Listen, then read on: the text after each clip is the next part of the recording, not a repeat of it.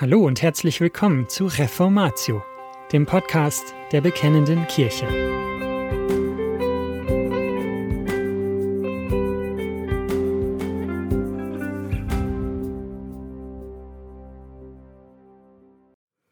Ihr Ehemänner, liebt eure Frauen. Von Katharina und Ludwig Rühle, gelesen von Ludwig Rühle. Epheser 5, 25 bis 33 bildet die Grundlage für diesen Artikel. Nachdem wir in der letzten Ausgabe der Bekennenden Kirche den Willen Gottes für die Ehefrau beleuchtet haben, soll es dieses Mal um die Aufgaben des Ehemanns gehen. Ich spreche hier als Betroffener, nicht nur weil ich verheiratet bin, sondern weil ich in meinen Aufgaben oft versage. Was ich hier schreibe, predige ich deshalb zuerst mir selbst. Die Pflicht des Ehemanns ist es, seine Frau zu lieben. Zwar hat Paulus im Abschnitt über die Aufgabe der Ehefrau das Hauptsein des Ehemanns erwähnt, doch interessanterweise spricht er in dem an die Männer gerichteten Abschnitt nicht über deren Hauptsein.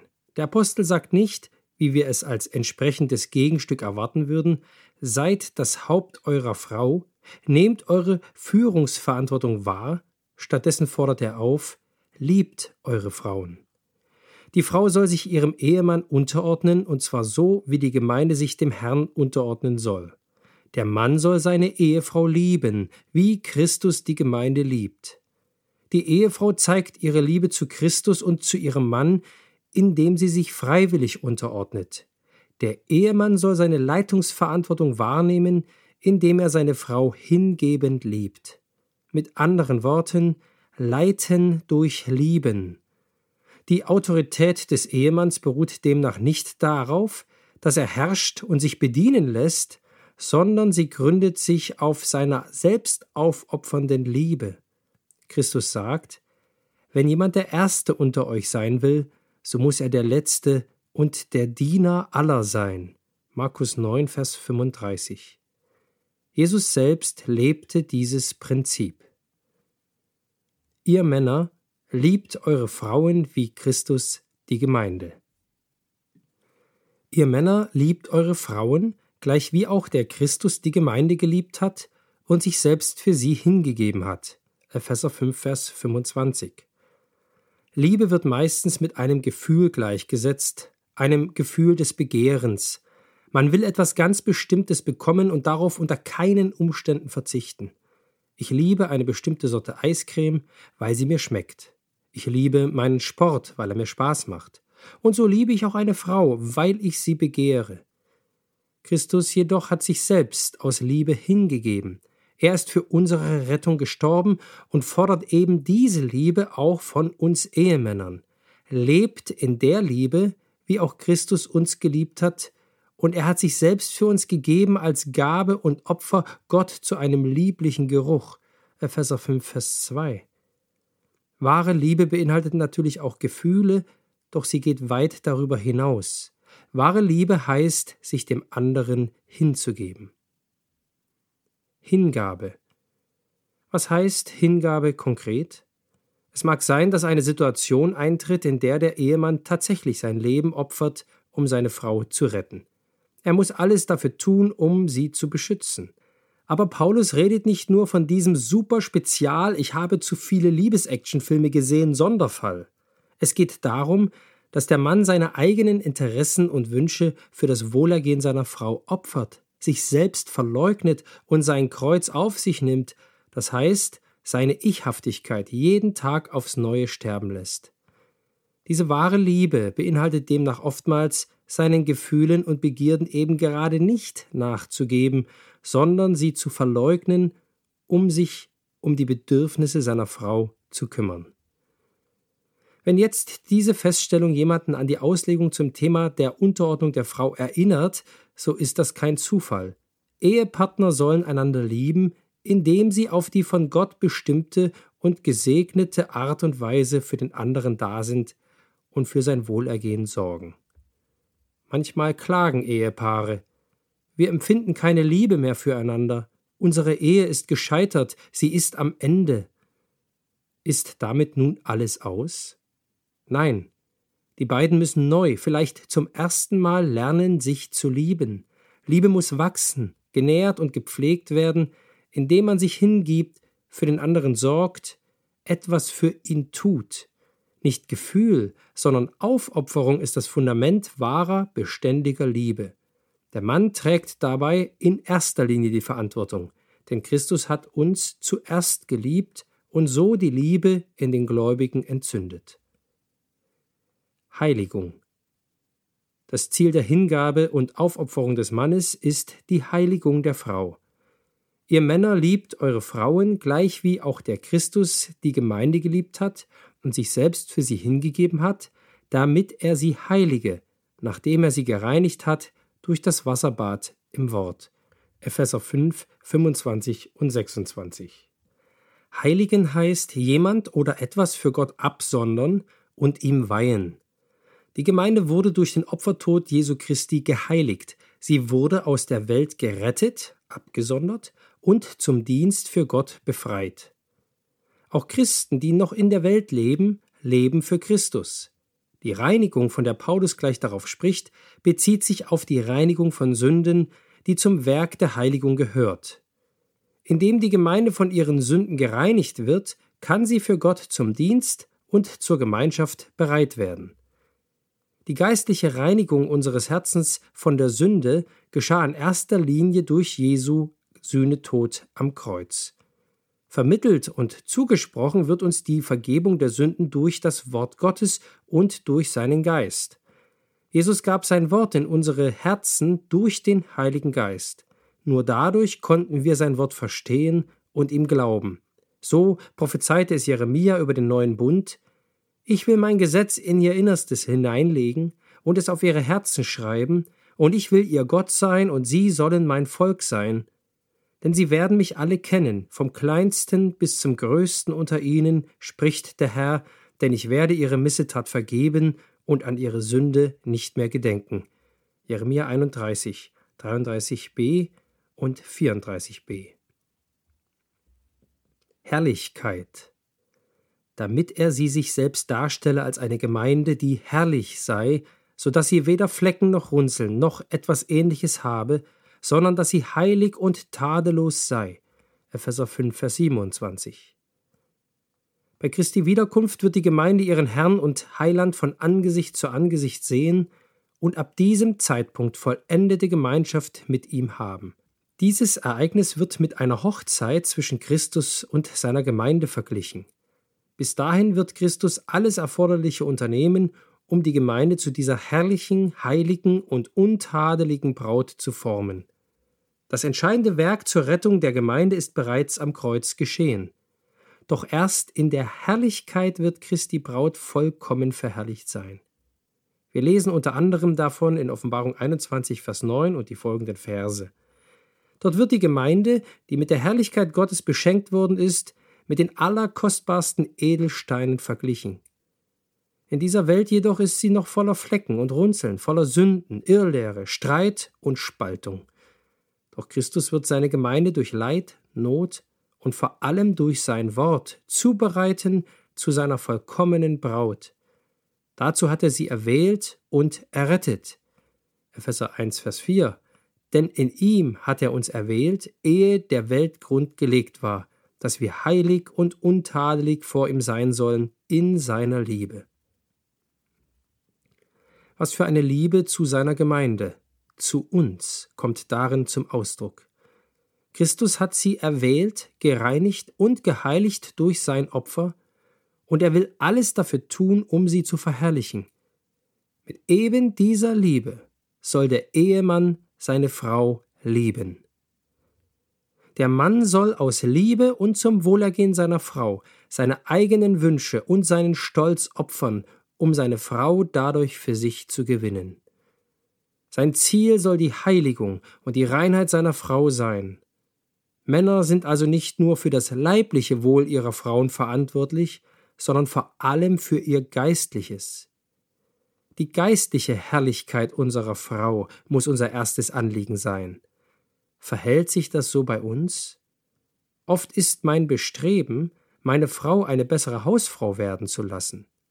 Natürlich möchte ich auch, dass sie Christus ähnlicher wird, aber was kann ich, was können wir Ehemänner dafür tun? Das wollen wir uns im Folgenden genauer ansehen. Ihr Ehemänner, liebt eure Frauen wie eure eigenen Leiber. Ebenso sind die Männer verpflichtet, ihre eigenen Frauen zu lieben wie ihre eigenen Leiber. Wer seine Frau liebt, der liebt sich selbst. Epheser 5, Vers 28. Die Liebe zur eigenen Frau soll mehr sein als nur Nächstenliebe. Zwar ist unsere Frau auch unsere Nächste, doch sie ist mehr, sie ist unser Leib, unser Fleisch. Deshalb wird ein Mann seinen Vater und seine Mutter verlassen und seiner Frau anhängen, und die zwei werden ein Fleisch sein. Epheser 5, Vers 31. Gemäß der Heiligen Schrift ist die Verbindung in der Ehe so eng, dass die eigene Frau zu lieben nichts anderes heißt, als sich selbst zu lieben. Was der Ehemann für seine Frau tut, betrifft ihn selbst. Indem er sie versorgt, versorgt er gewissermaßen sich selbst. Das gilt natürlich auch umgekehrt für die Ehefrau. Beide Ehegatten tun alles für den anderen und somit das Beste für sich selbst. Als ihr Haupt ist der Ehemann es seiner Frau schuldig, sie zu versorgen, zu pflegen und zu beschützen, so wie er es für seinen eigenen Leib automatisch tut. Uns um unsere Ehefrauen zu kümmern, darf sich also nicht auf ein paar Momente in der Woche beschränken, sondern muss unser tägliches Brot sein. Es soll Normalität, Gewohnheit, Reflex sein. Denn niemand hat je sein eigenes Fleisch gehasst, sondern ernährt und pflegt es, gleich wie der Herr die Gemeinde. Epheser 5, Vers 29. Der Mensch wird mit dem Instinkt geboren, für seinen eigenen Leib zu sorgen. Wörtlich übersetzt meinen die Worte nähren und pflegen so viel wie aufziehen und ausbrüten oder wärmen.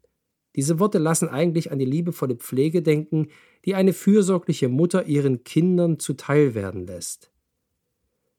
Aber auch ohne dieses Bild vor Augen zu haben, wissen Männer durchaus, wie sie ihren Leib pflegen und nähren können, genauso wie sie wissen, wenn ihnen etwas fehlt oder sie sehr stark unter ihrer Erkältung leiden.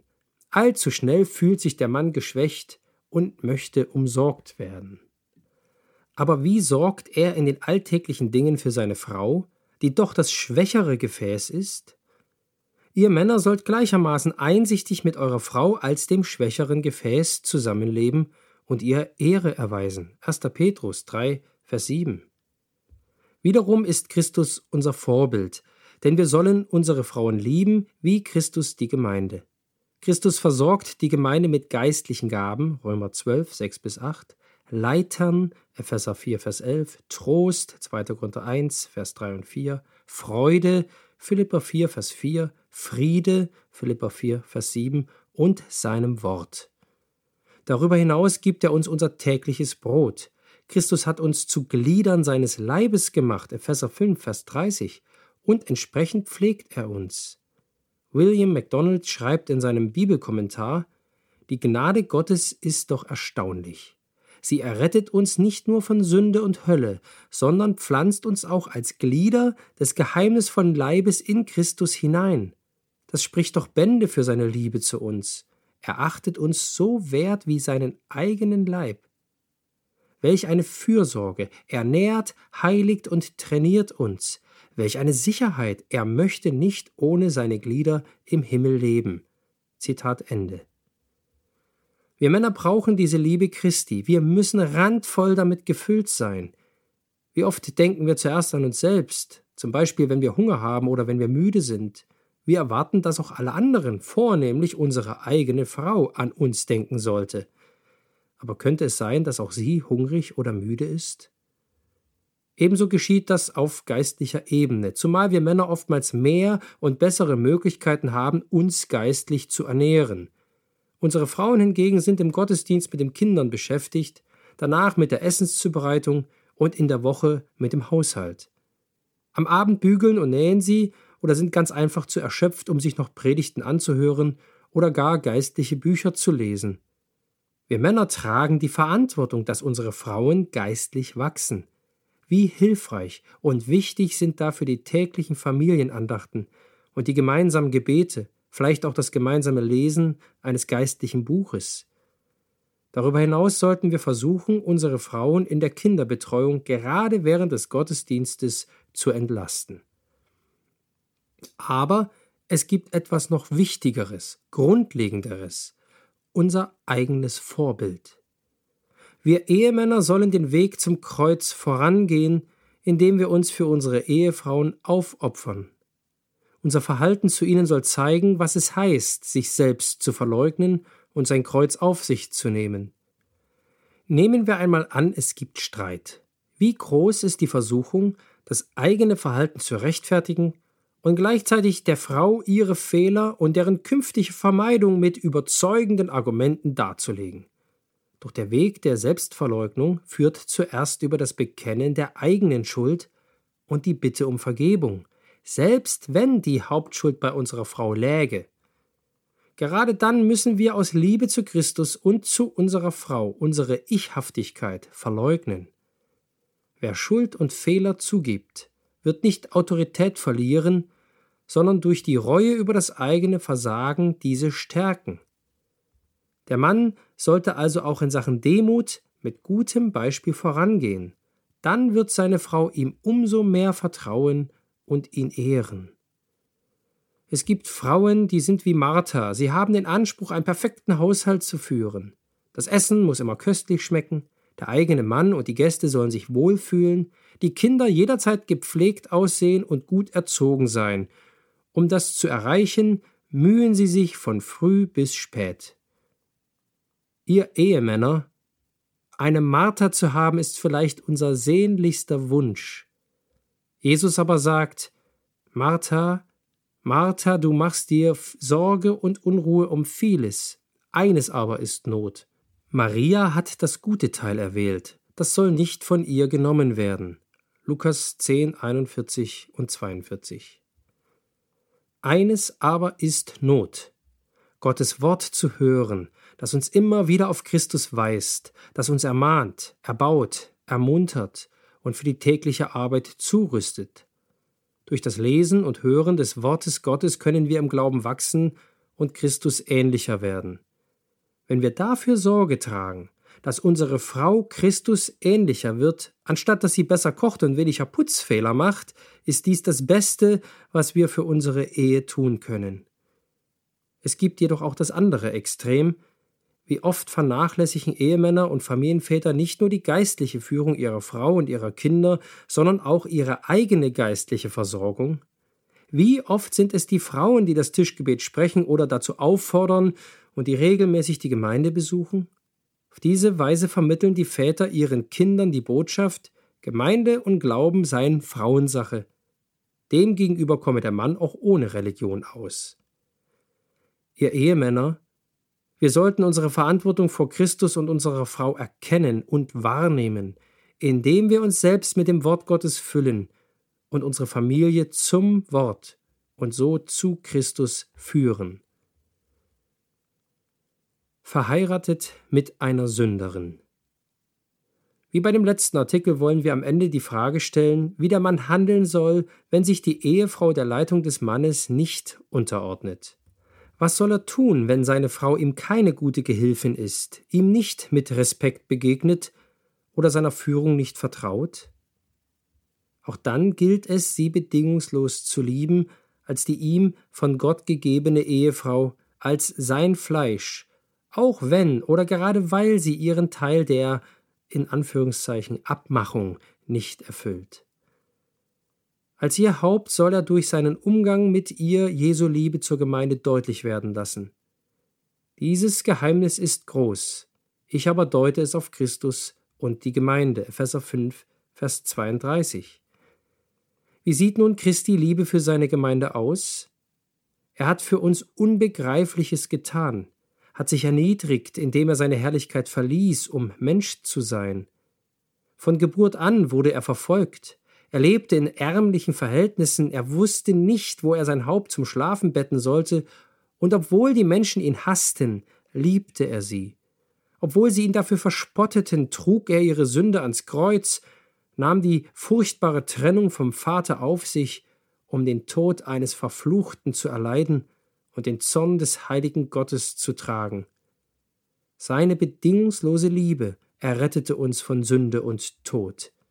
Er tritt beim Vater für uns ein, sorgt für uns, bereitet uns eine Wohnung und ist bei uns alle Tage bis an der Weltende und in alle Ewigkeit. Keine Liebe kann größer sein. Je mehr ein Ehemann seine Frau mit dieser Christusliebe liebt, desto leichter wird es ihr fallen, sich ihm unterzuordnen und ihm eine Gehilfin zu sein. Doch aus uns selbst heraus vermögen wir nicht zu lieben. Wir können nichts geben, was Jesus uns nicht zuvor geschenkt hat. Nur deswegen, weil Jesus diese Liebe zu uns hat, weil er uns damit erfüllt, können wir sie weitergeben. Christus selbst ist die Quelle für die Liebe zu deiner Ehefrau.